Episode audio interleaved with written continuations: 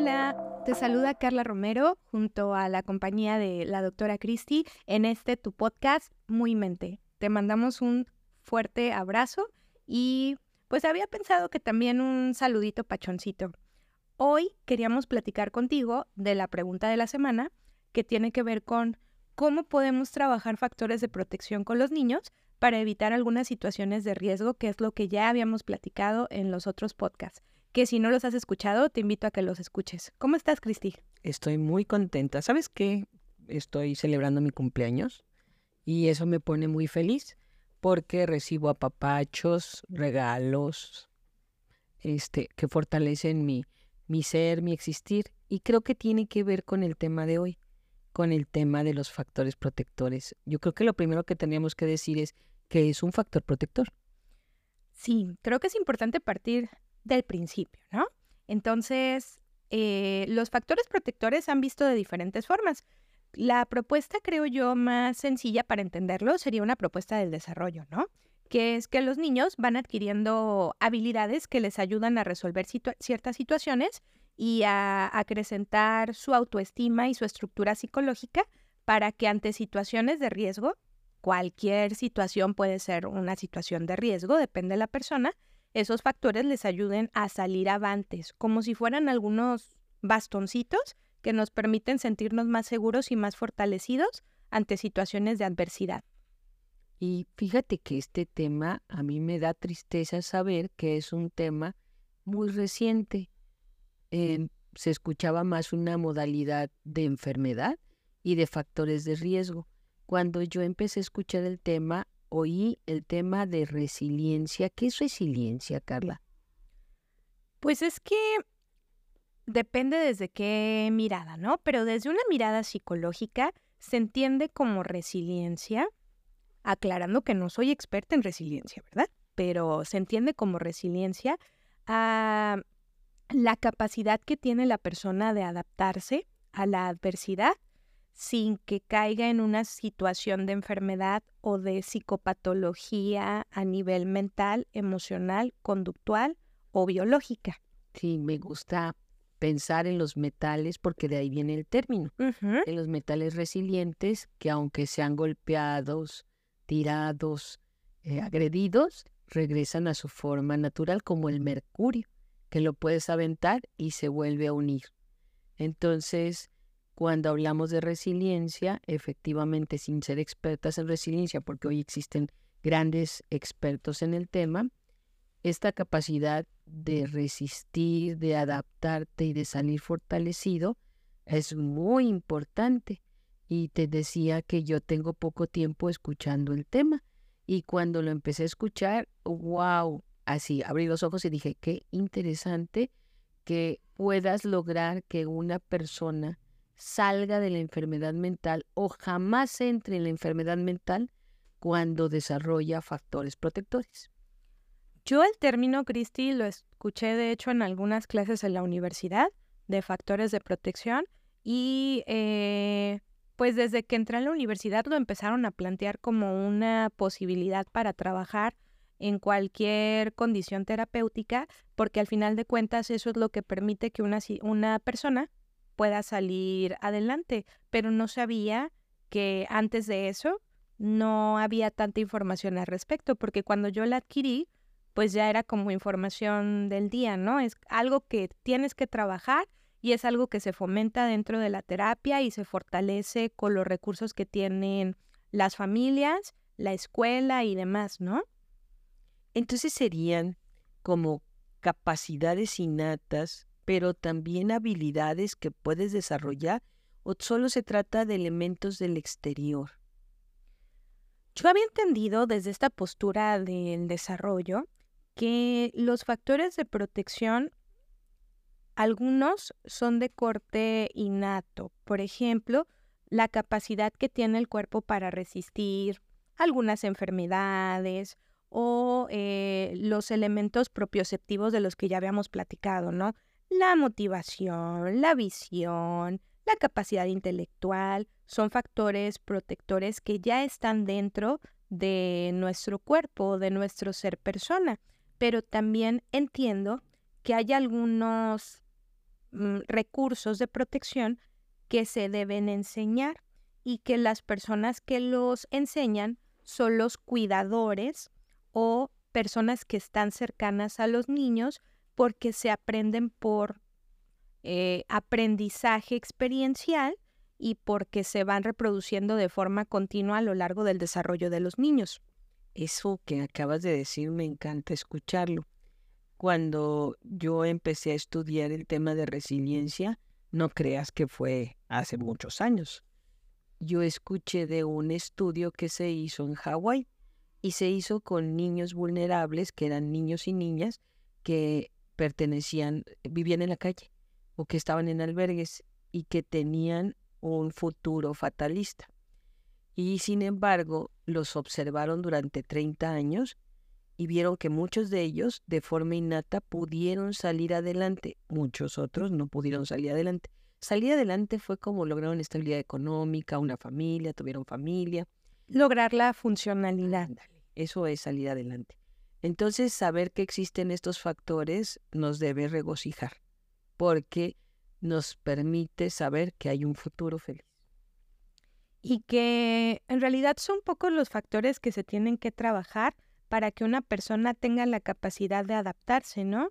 Hay una lista que em, se ha estudiado de forma continua y hasta el momento no se han acrecentado los 10 factores de protección que se tienen que trabajar para que una persona pueda salir avante ante cualquier situación y no caiga en un proceso de enfermedad.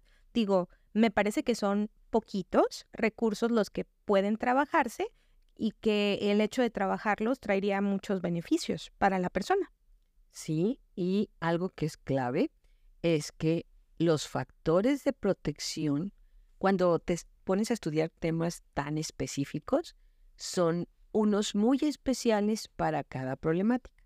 Es decir, si tu hijo o tu hija está en procesos de adicción, digo procesos porque para ser adicto pues se necesita pasar algún tiempo, hay unos factores de protección que son los ideales para fortalecer a esa persona y que no siga ese camino. O sea que tú haces referencia, por tu experiencia y demás, a que depende en gran medida la complicación que presente la persona para que pueda hacer uso de ciertos recursos que le puedan ayudar a salir de la situación o a no caer en esa situación. Porque de los 10 factores de los que yo te hablo, pues son factores en términos generales que favorecen el desarrollo psicológico. Pero me resulta interesante eh, destacar y rescatar que para cada situación de riesgo existen factores de protección que pueden ayudar a aminorar la situación complicada por la que pasa el niño, la niña, el adolescente o los adultos. Sí, yo creo que si en una familia se desarrollan estos factores protectores, esa familia se está blindando, se está poniendo una capa protectora que impedirá que entre la enfermedad. Oye, cuando entra, pues ya puedes usar unos específicos. Ya te iba a interrumpir porque la verdad es que yo quiero que quede bien claro esto de los factores de protección para la audiencia que nos escucha y es también una prueba para ver cómo andas en torno a la memoria y a ver qué tan ágil están estos factores de protección, ¿no? Que son 10. Y digo 10 porque los factores de protección eh, los aprendí en la universidad justamente en una clase con la maestra Christy, que en ese momento era maestra, todavía no era doctora. Y em, luego los volvimos a retomar en clase con otros maestros, ¿no? Entonces, demostrando eh, que la memoria cristalizada funciona muy bien. ¿Cuál es la lista de los factores de protección, Cristi? Acuérdate que es en función a la experiencia, ya no voy a tener los nombres. Pues el fortalecimiento de la autoestima, la generación de redes, saber a quién buscar, redes sociales. Y no me refiero a redes sociales como este, los que conocemos comúnmente, sino saber que tengo en quién confiar y a quién seguir en caso de peligro también tendríamos las habilidades como desarrollar disciplina, desarrollar la tolerancia a la frustración, un adecuado autocontrol. Tendríamos la fe. La fe es un gran factor protector. No religión, la fe. Tendríamos también, mira, ya me está fallando. El buen uso de la memoria y el olvido. Efectivamente, el buen uso del, del olvido es importante para no estar recordando estas cosas que nos lastiman todo el tiempo, olvidar lo que no es importante. También tenemos la creatividad, la introspección, el desarrollo moral es muy importante. También tendríamos un, una familia, el entorno familiar que nos soporta, que nos ama, que nos quiere y que nos enseña y nos lleva a la independencia personal es un factor protector. El estudiar, ¿verdad? El ir a la escuela. Este desarrollo de estas habilidades es muy interesante. Y porque ya vimos que sí no lo sabemos, em, creo que nos faltaría a lo mejor hablar un poquito de algunas estrategias o de algunos tips que podríamos generar para poder desarrollar estos recursos protectores con los más pequeños o con nosotros mismos, ¿no? Porque si nosotros lo hacemos por imitación, los niños más pequeños lo inician a llevar a cabo. Me parece una buena idea. Vamos a empezar con los más pequeños. No nos cansemos de decirles que los amamos y de demostrarles que los amamos. Y tener cercanía con ellos, hablar con una comunicación directa que sea congruente con lo que nosotros pensamos y con lo que nosotros sentimos. ¿Se vale llorar y enojarse? Sí, es muy válido. De hecho, es bastante bueno porque los niños eh, empiezan a ver respuestas emocionales que son congruentes en los adultos y las llevan a la práctica. Vamos hablando de los que ya caminan y empiezan a ir al maternal. Que en este caso los factores que más se tienen que desarrollar son de soporte emocional, en donde los papás tienen que estar presentes con una estructura, con una organización, eh, hablando de tareas y de las cosas que nosotros esperamos de los niños, de lo que pueden hacer y de lo que no pueden hacer, para que tengan bien definida esa estructura y entonces no se metan en situaciones de riesgo y puedan respetar reglas a nivel moral, ¿no? Que es uno de los factores que se tiene que buscar. ¿La disciplina les hace daño a los niños? Esto de decir, tienes que dormir a tal hora, tienes que comer esto, tienes que bañar. No, porque está dentro de la rutina. Es esperado que un niño pueda decir que no, porque en la edad del maternal están en la etapa del no. Sin embargo, no debo, no debo caer ante la respuesta que me da el niño porque lo que yo voy a favorecer es el desarrollo de la rutina y estructura que es fenomenal para que cuando los niños pasen al siguiente estadio no tengan problemas conductuales o emocionales. Y entramos a los niños de preescolar, que son los más maravillosos porque hablan mucho, son pequeñitos, son muy platicadores con ellos. Socialización, creatividad, adquisición del lenguaje. Pero ellos abusan del lenguaje. Y hay que escucharlos. A veces puede ser un poquito cansado porque pueden platicar de muchas cosas, ¿no? Pero eso ayuda al proceso de creatividad en los niños y a que el, lenguaje se termine de estructurar a nivel cognitivo, lo que favorece el desarrollo intelectual de los niños en la siguiente etapa. ¿Y crees que el autocontrol empieza en este momento? Pues hay algunos autores como eh, la, misma Papalia que define que el autocontrol empieza a trabajarse desde los dos años de manera un tanto inconsciente, porque los niños tienen que adquirir habilidades de control motor, ¿no? Todavía, o de control corporal, porque no son caros. Eh, y ya en lo posterior, que sería en la etapa del preescolar, se tiene que trabajar arduamente con los procesos de autorregulación siempre y cuando el niño no haya tenido dificultades para controlar su cuerpo en diferentes situaciones. Entonces, primero el control del cuerpo y luego el control de las emociones. Exactamente. Y entramos con estos chicos de la primaria. Que aquí está un poquito difícil porque hay primaria menor y hay primaria mayor, ¿no? En primaria menor que tengo que trabajar con mis chiquillos, en primaria menor tengo que trabajar más habilidades sociales, trabajo en equipo, saber resolver situaciones básicas, autonomía y seguir trabajando con la secuencia de estructura para que los niños no tengan dificultades a la hora del cambio madurativo al siguiente estadio del desarrollo.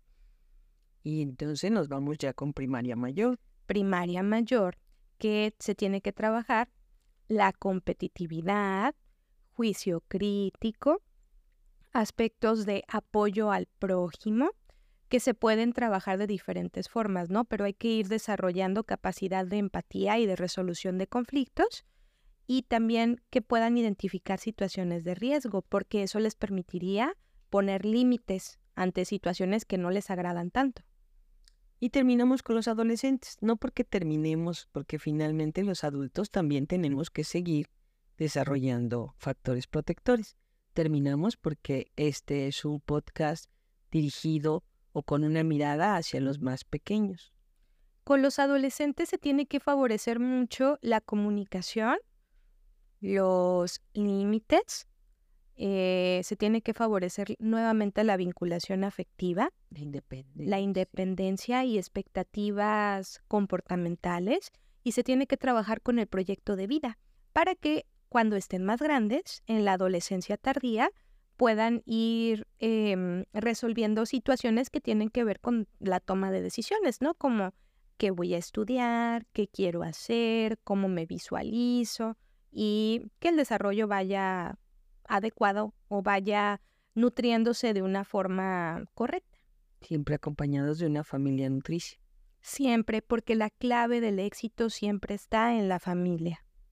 Estoy de acuerdo. Ahí está la respuesta a cualquier problema del país. Sí, entonces el día de hoy, pues hablamos de este tema que es lindo y como tenemos esta mañana, en el próximo podcast vamos a hablar sobre factores de riesgo para tener la balanza equilibrada. Eh, nos despedimos con un abrazo muy fuerte, Cristi y yo, y les invitamos nuevamente a escucharnos cada viernes en este tu podcast. Y creo que también es eh, importante mandarle un saludo y un agradecimiento a todas las personas que nos han apoyado en este nuevo proyecto, porque creo que eh, entre más, pues más nos fortalecemos. Oye, nos han escuchado en Alemania, en Panamá, y estoy impresionada. Sí, ya llegamos muy lejos. Lo que hacen los jóvenes. Gracias por enseñarnos estos factores protectores. Gracias totales y que tengan un excelente día. Un abrazote.